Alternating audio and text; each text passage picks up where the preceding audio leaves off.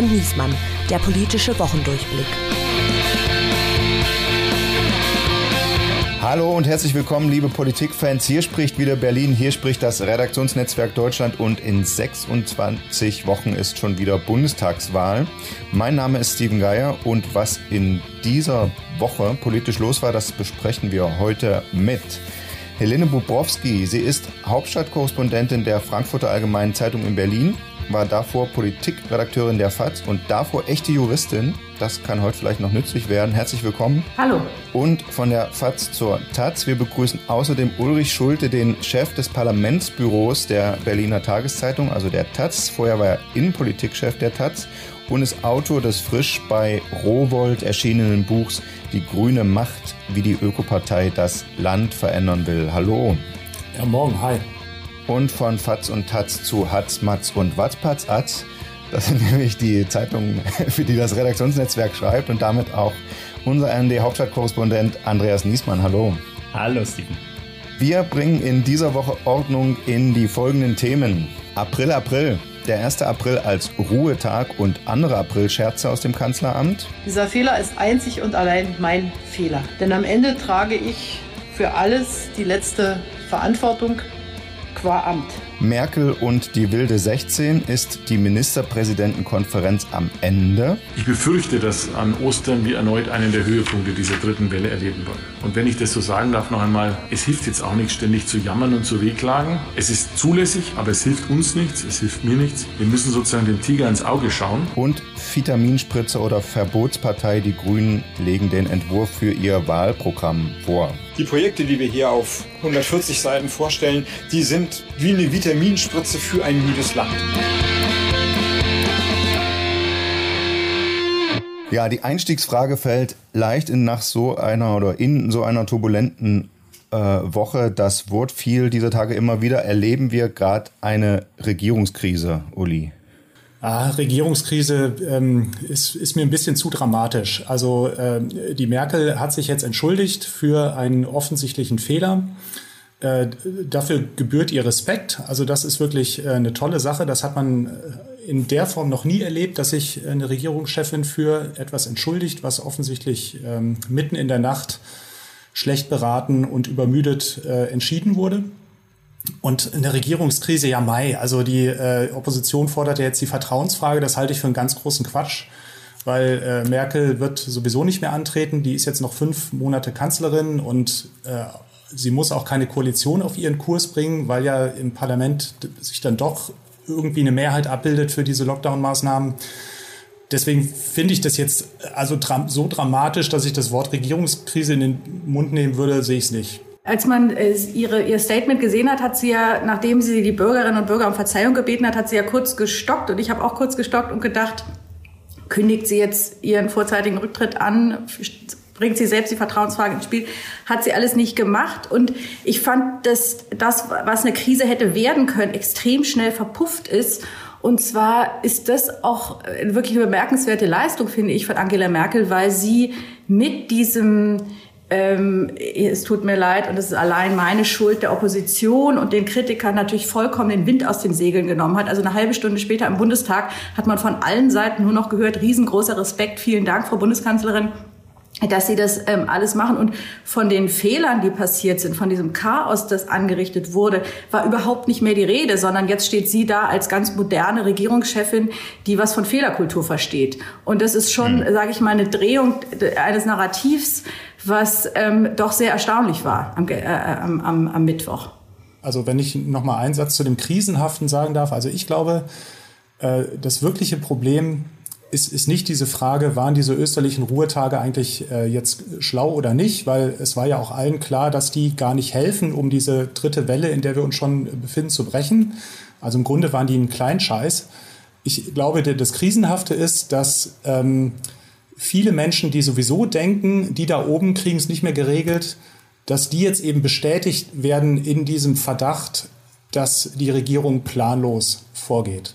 Und das ist schon, würde ich sagen, also um jetzt mal offiziös zu werden, Schaden an der Demokratie. Das ist ein bisschen Krise. Ja, einig sind wir uns, glaube ich, in dem Punkt. Äh, dieser große Verzeih mir Strauß von Angela Merkel gehört eindeutig in die Rubrik. Aufreger der Woche. Ja, ähm, Flucht nach vorn, Verzweiflungstat, modernes Regieren. Wie bewerten wir denn jetzt Merkels Verzeihung? Ich muss ja sagen, ich finde, wir gehen ein bisschen zu großzügig mit ihr um. Ich habe mich da gestern auch den ganzen Tag drüber gewundert. Also ich gucke Bild live und sehe, wie Ronsheimer und Strunz auf die Merkel einprügeln und, ähm, und dann sagt sie auf einmal, ja, ich entschuldige mich und der Fehler geht auf mich. Und äh, so wie Fischer damals im Visa-Untersuchungsausschuss, ne, ich weiß nicht, wer sich die Älteren erinnern sich, äh, schreiben Sie, Fischer ist schuld. So, ich hab's verbockt.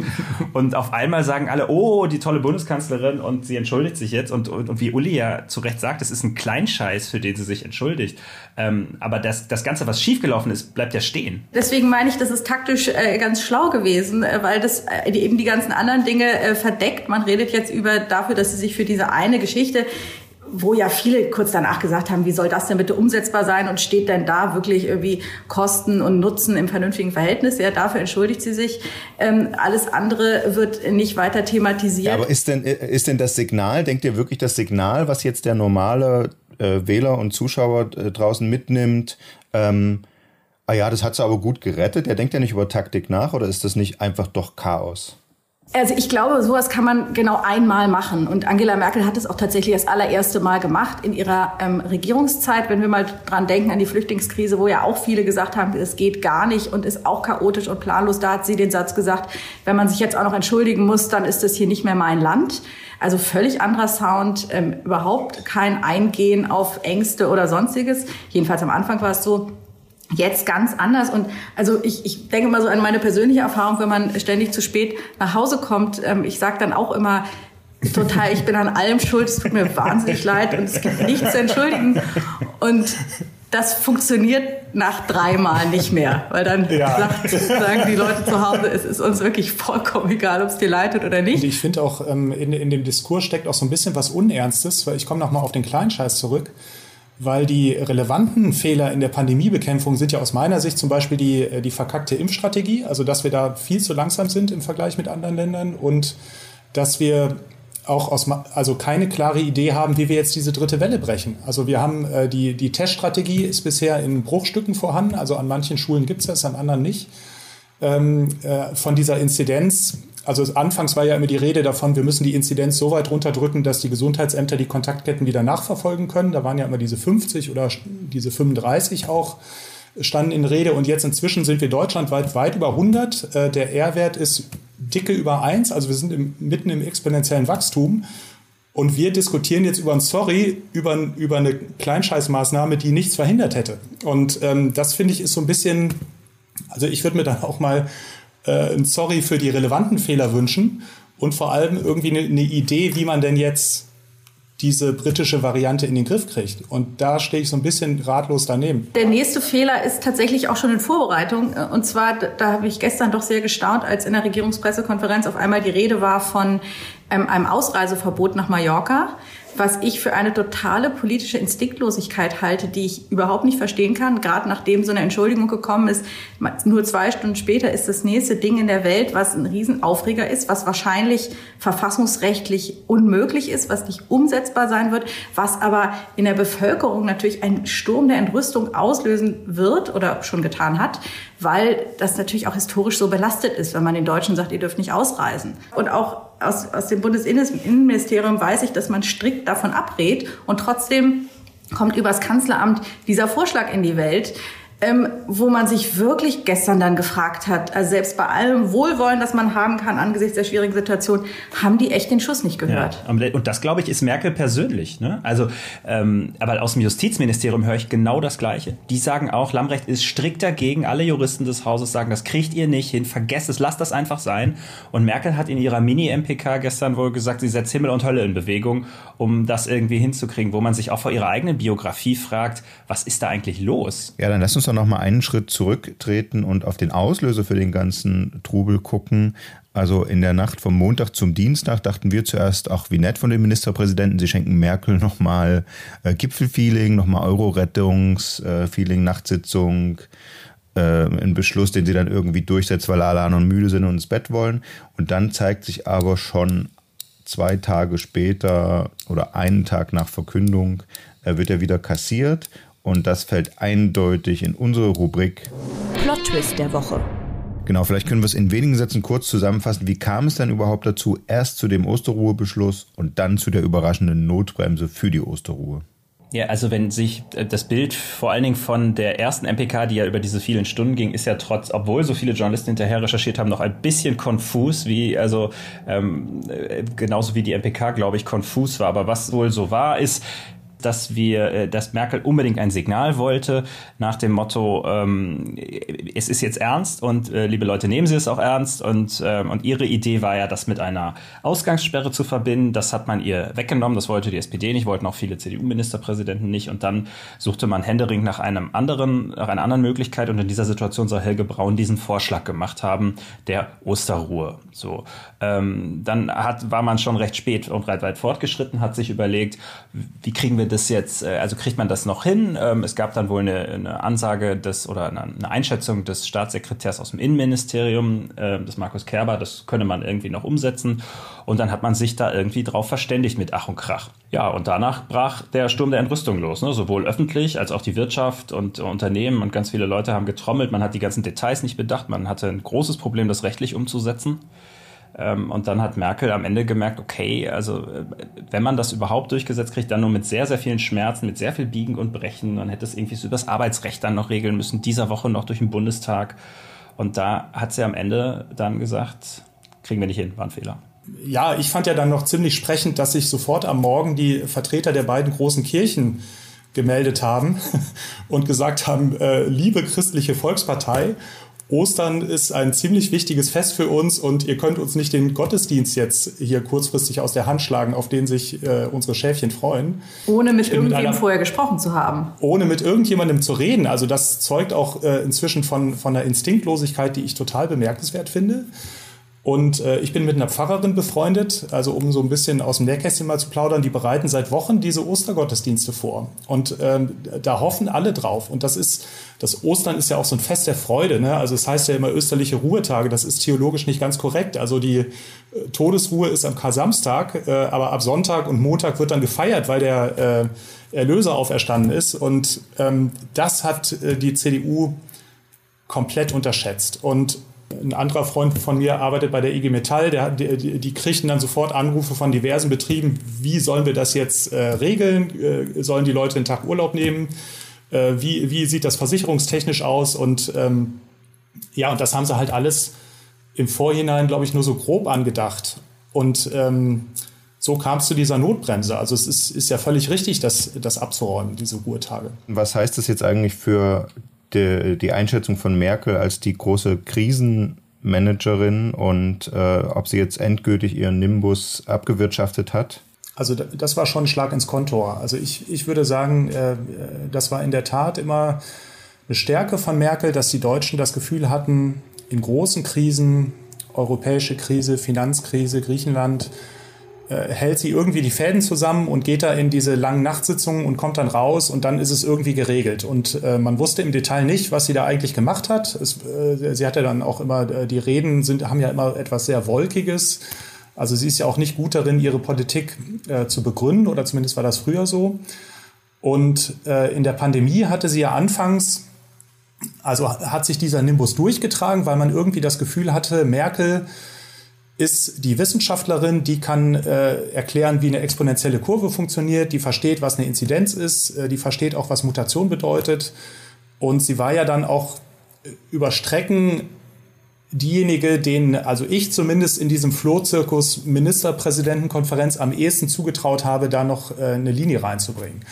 Und äh, das ist jetzt äh, weg. Also da würde ich schon sagen, da ist jetzt was implodiert durch äh, diese äh, Fehlentscheidung und auch durch dieses öffentliche Sorry. Also das hat Helene ja schon gesagt, sowas kannst du nur einmal machen. Und äh, bei Merkel finde ich, das ist es nicht ganz so schlimm, weil die Ära Merkel ist ja sowieso beendet, seitdem sie erklärt hat, dass sie äh, äh, nicht mehr antritt als Kanzlerin und auch, dass sie im Grunde schon da, als sie gesagt hat, ich will nicht mehr Parteivorsitzende werden. Also da, seitdem ist allen klar, wir äh, reden hier im Grunde nur noch über die Geschichtsbücher. Aber äh, der Eintrag ins Geschichtsbuch hat gestern einen ganz schönen also da ist jetzt einfach mit dem Rotstift durchgegangen worden, würde ich sagen. Die Geschichtsschreibung fängt ja schon an, sozusagen, sie kann jetzt auch noch entschuldigen. Ja, also ihre Fans haben ja, drehen ja. das ja wiederum in, ein, ja. in, in eine Stärke. Ähm, insofern wird man da vielleicht mit ein bisschen Abstand nochmal drauf ähm, schauen ähm, müssen. Es gab auf Twitter, dass man als Ergänzung dann auch sofort den Schnack, die Frau kann sich entschuldigen und die Männer laufen durch die Gegend mit äh, fürchterlichen Fehlern und äh, von Andi Scheuer hat man, hat man noch nie ein Wort gesagt, dass es vielleicht nicht ganz so gut läuft in seinem Ministerium. Und da ist natürlich was dran. Ne? Also sie ist, äh, sie steht da schon jetzt wieder da als äh, eine sehr unique Person, die irgendwie schon äh, was Authentisches hat und auch sehr sympathisch wirkt dadurch. Also ich, ähm, ich weiß noch, äh, ich war einmal bei Markus Lanz mit Andi Scheuer und habe ähm, ihm genau das gesagt und habe gesagt, Herr Scheuer, warum sagen Sie nicht einfach mal, es war ein Fehler mit der Maut? Ja, und ich dachte, es wäre doch so einfach und es wäre doch so. Und dann sagte er so, nein, weil es kein Fehler war und so weiter. Und dann dachte ich so, das war wirklich ein total verpasster Moment, ähm, irgendwie mal sowas zu sagen, weil es am Ende, man sieht ja gestern, wie befreiend das wirkt und wie entwaffnend auch. Ähm, naja, ich glaube einfach nur, wenn man sich anschaut vor äh, noch drei, vier Wochen und, und um den Jahreswechsel rum, wie sich die Inländer, also aber auch also in, in Deutschland die Grünen, andere Parteien, aber auch vor allem die ausländische Presse überschlagen hat, auch Freunde aus dem Ausland, die ich habe in Amerika, die immer sagen, oh, ihr könnt so stolz sein auf ihre Kanzlerin, die Führerin der freien Welt, sie ist die aller, allergrößte. Ähm, und dass man den Eindruck hatte, jetzt schwebt sie so im goldenen Sonnenschein Richtung ähm, Rente und ähm, es ist wirklich ähm, eine ganz, ganz große Politikerin. Da merkt man schon, und niemand traut sich mehr, sie anzugreifen. Man hatte ja das Gefühl, alle Kritik aus der Opposition, aus der SPD geht auf Jens Spahn nieder, auf, auf andere CDU-Leute, aber nicht auf die Kanzlerin, die immer völlig äh, erhaben war darüber, fast wie so eine Bundespräsidentin da irgendwie so thronte. Ähm, und das ist vorbei. Was sie aber natürlich nicht wollte, ist ähm, nach 16 Jahren Kanzlerschaft ähm, die, das Kanzleramt an die Grünen oder eine andere Partei übergeben, sondern sie will natürlich ihre Nachfolge zumindest insofern regeln, dass die Kanzlerschaft bei der CDU oder vielleicht bei der CSU bleibt. Ja, und da kann man, finde ich, einmal ganz kurz nach Düsseldorf gucken. Also ich habe mir gestern die Rede von Armin Laschet im Landtag angehört für unseren Text. Und ähm, da hatte ich nicht das Gefühl, dass der wirklich äh, äh, verstanden hat, was, was diese Krise wirklich bedeutet. Also der hat zum Beispiel wörtlich gesagt, wir alle waren der Auffassung, also schon dieses Wir, weiß ich nicht, wen er da genau adressiert, aber er sagt, wir alle waren der Auffassung, dass wenn es wieder wärmer wird, wenn der Frühling kommt, dass es dann besser wird mit dem Virus. Also dass die naja, Inzidenz er und Trump und ja, äh, und äh, das, das, also ich habe es nicht geglaubt. Äh, die Wissenschaftler, die ich gehört habe, haben das nicht geglaubt, sondern die haben alle gesagt, diese britische Mutante ist brandgefährlich und passt auf. Ähm, so, und er hat dann noch dran gefügt, so, und das nervt uns alle. Und, und das vom Vorsitzenden, der Wahnsinn. auch Kanzlerkandidat werden will. Also da äh, denke ich, da hat die CDU wirklich ein Problem jetzt. Ja, also der redet sich wirklich um Kopf und Kragen mit solchen Ausschnitten und das funktioniert dann bei Social ja auch so wunderbar, weil es dann auch noch so komprimiert ist und in irgendwie 15 Sekunden dreimal Ahnungslosigkeit zeigt. Äh, da, da muss man ja auch wirklich aufpassen. Solche Nummern im Wahlkampf sind ja toxisch. Das machst du ein, zwei Mal und dann bist du auf der Pannenstraße und, äh, und dann geht's einfach nur noch in die Richtung, in die es jetzt eh schon gerade für die CDU geht, nämlich nach unten. Also verrückt, wirklich, wie, wie, wie man sich so um Kopf und Kragen reden kann. Und das ist ja auch irgendwie der große Vorteil von Olaf Scholz, dass ihm so eine Nummer äh, für gewöhnlich nicht passiert. Und das ist die perfekte Überleitung für die nächste Rubrik, denn neben den GroKo-Politikern äh, lohnt es sich zu gucken auf die großen Umfragegewinner, die Grünen. Und das machen wir in der Rubrik Programmhinweis. Die grünen Chefs haben ihren Entwurf für das Wahlprogramm zur Bundestagswahl vorgelegt. Die Chefs haben dem Entwurf den Titel gegeben Deutschland, alles ist drin. Das ist natürlich besser als alles muss raus. Uli, du hast äh, nach der Vorstellung schon geschrieben, das klingt ein bisschen nach einem Mediamarktspruch, aber das soll es ja vielleicht auch, ne? Ja, total. Also habe ich mir dann im Nachhinein, ich habe dann so einen hämischen Tweet geschrieben, so äh, Mediamarkt, alles ist drin, super Claim. Aber äh, die Grünen wollen ja auch so eine Art Mediamarkt sein. Also die, die machen ja die Tür weit auf, herzlich willkommen, ähm, äh, jeder darf rein und äh, jeder wird freundlich umworben und insofern passt das vielleicht auf so einer, so einer subtilen Ebene ganz gut. Ja, du hast in deinem Buch äh, Die grüne Macht auch geschrieben, äh, die Parteispitze gibt sich zwar kämpferisch und radikal, in Wirklichkeit achtet sie aber sehr äh, darauf, dass ihrer Klientel nicht zu viel zugemutet wird. Wenn aber jetzt, wie du sagst, die Klientel quasi alle sind, also dass so eine Art Volkspartei sein kann, das bedeutet, es soll keinem zu viel zugemutet werden, oder wie? Ja, also ich, ähm, also ich, ich finde, die, die Grünen, die passen da schon sehr genau auf, dass sie anschlussfähig bleiben an äh, viele Bereiche der Gesellschaft. Also die, die funken einerseits äh, linke Signale, also in dem Grundsatzprogramm findet sich ja das ganze Instrumentar äh, oder in dem Wahlprogramm das ganze Instrumentarium von Abschied von Hartz IV, also sanktionsfreie Grundsicherung, Kindergrundsicherung, Vermögensteuer haben sie jetzt konkretisiert mit, äh, mit einem Konzept, was sehr ähnlich dem der SPD ist.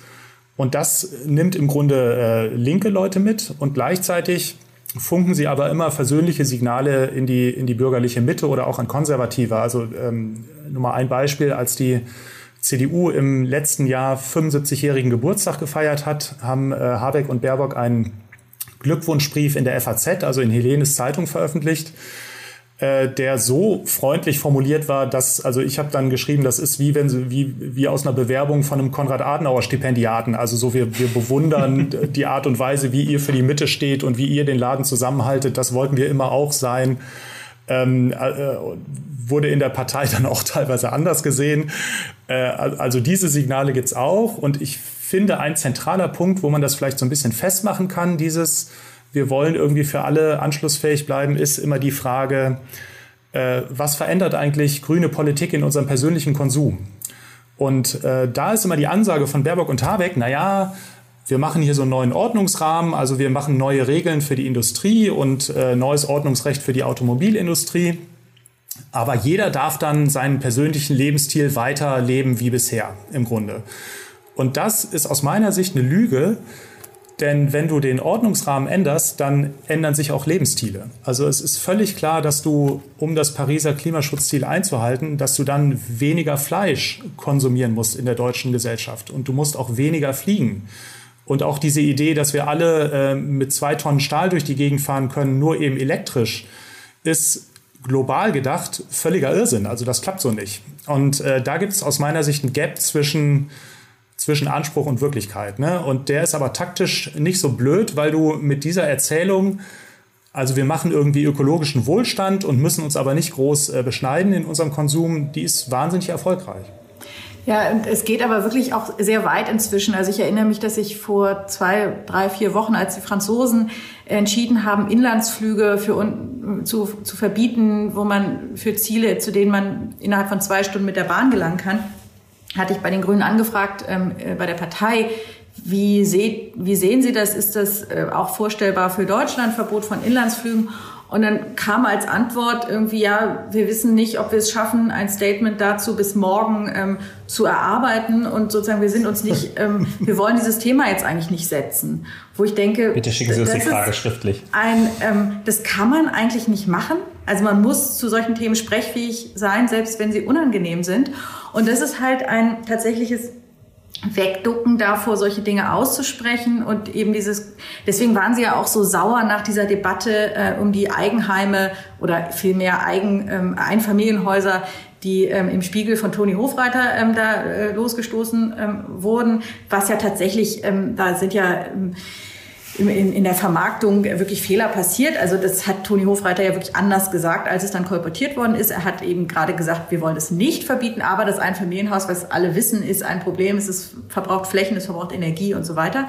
Ähm, und ähm, das war aber natürlich genau das, was die Grünen nicht wollten, dieses Narrativ Verbotspartei. Wir wollen den Leuten ihre eigenen, äh, wir wollen den Leuten vorschreiben, wie sie leben wollen, so dass ja dann auch alle sich bemüht haben, klarzustellen: Nein, natürlich kann jeder ähm, in, im Einfamilienhaus, im Mehrfamilienhaus, wie auch immer leben.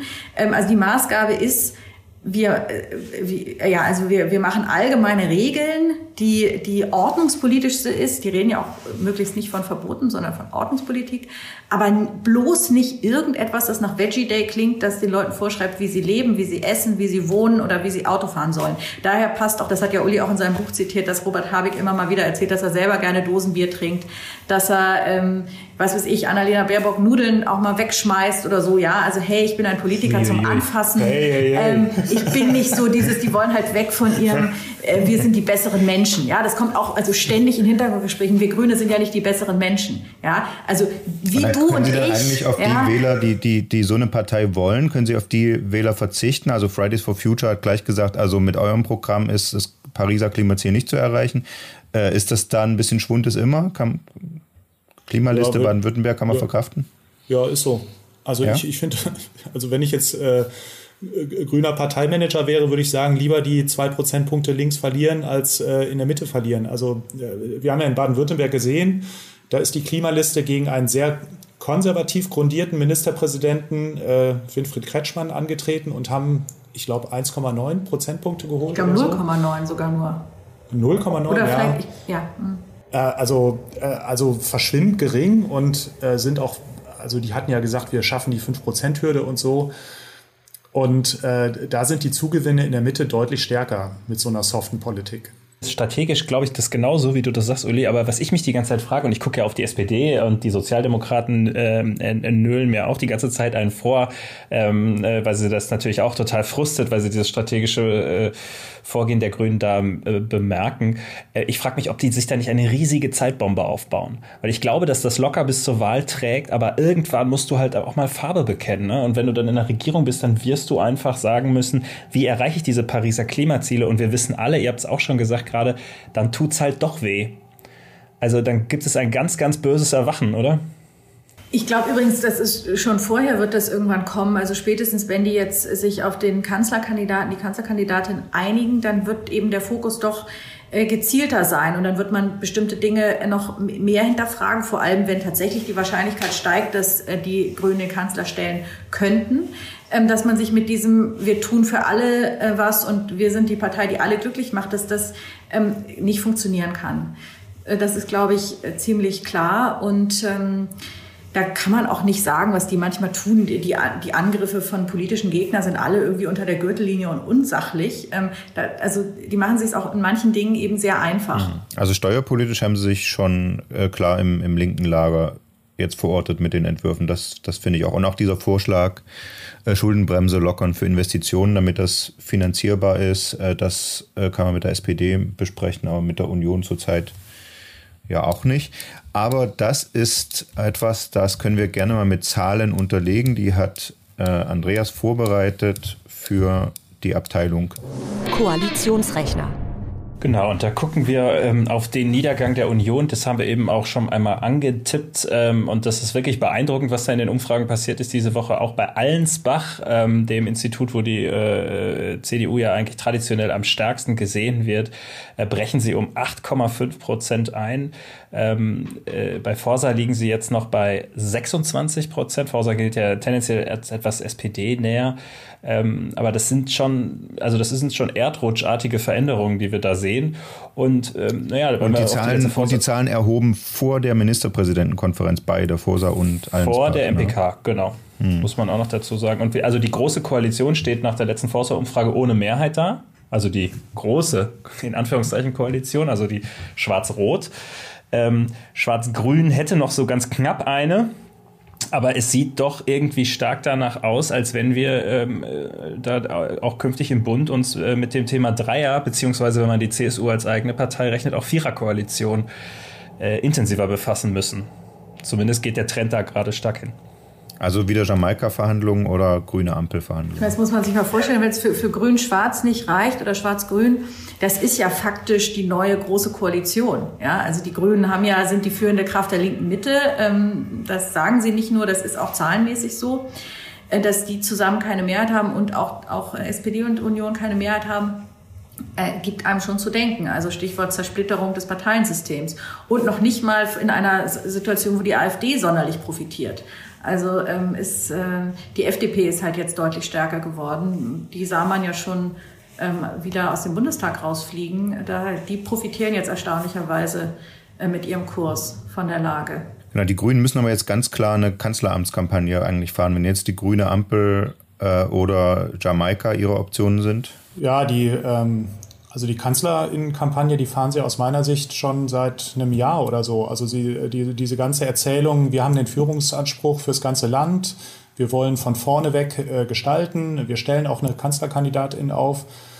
Es geht ja alles in die Richtung und ähm, ich, also ich habe das Gefühl, dass seit den Landtagswahlen in Baden-Württemberg, wo ja auch schon äh, die Schutzmaskenaffäre total, äh, äh, also brachial eingezahlt hat bei der, bei der CDU. Also da, ging es ja wirklich schon deutlich runter.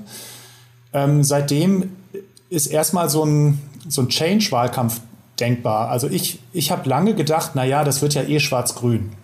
Und das ist irgendwie alles dann total langweilig. Also die einen sagen dann, Schwarz-Grün ist irgendwie cool und Aufbruch, die anderen sagen, Schwarz-Grün reicht nicht, aber im Grunde reden alle über dasselbe. Und jetzt plötzlich gibt es eben eine Variante, die, die auch mit einem Kanzler, Kanzlerin Habeck Baerbock oder äh, Kanzler Scholz, who knows, ja, also ähm, denkbar ist. Und das ist, ähm, also ich bin so ein bisschen elektrisiert jetzt. Seit, äh, also ich merke jetzt, jetzt macht es mir plötzlich Spaß. Ne? Ähm, ich dachte Vorher lange, ja gar das nicht, so, Uli, ne? du hast deinen Job gehasst. Nee, ich lange dachte ich so, das wird echt langweilig. Und, ähm, ja, und jetzt, Kann ich nicht äh, so wechseln. Ja.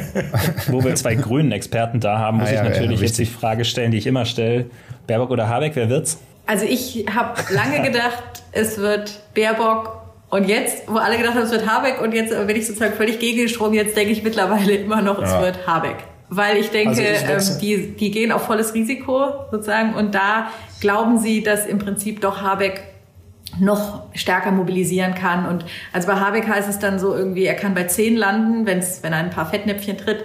Aber es kann auch irgendwie in die hohen 20er gehen, wenn er richtig gut performt. Ähm, und bei Baerbock ist es halt irgendwie solide, aber halt dann irgendwie 18, 19, vielleicht 20 Prozent. Und wenn man sagt volles Risiko, dann heißt es Habeck. Meine These.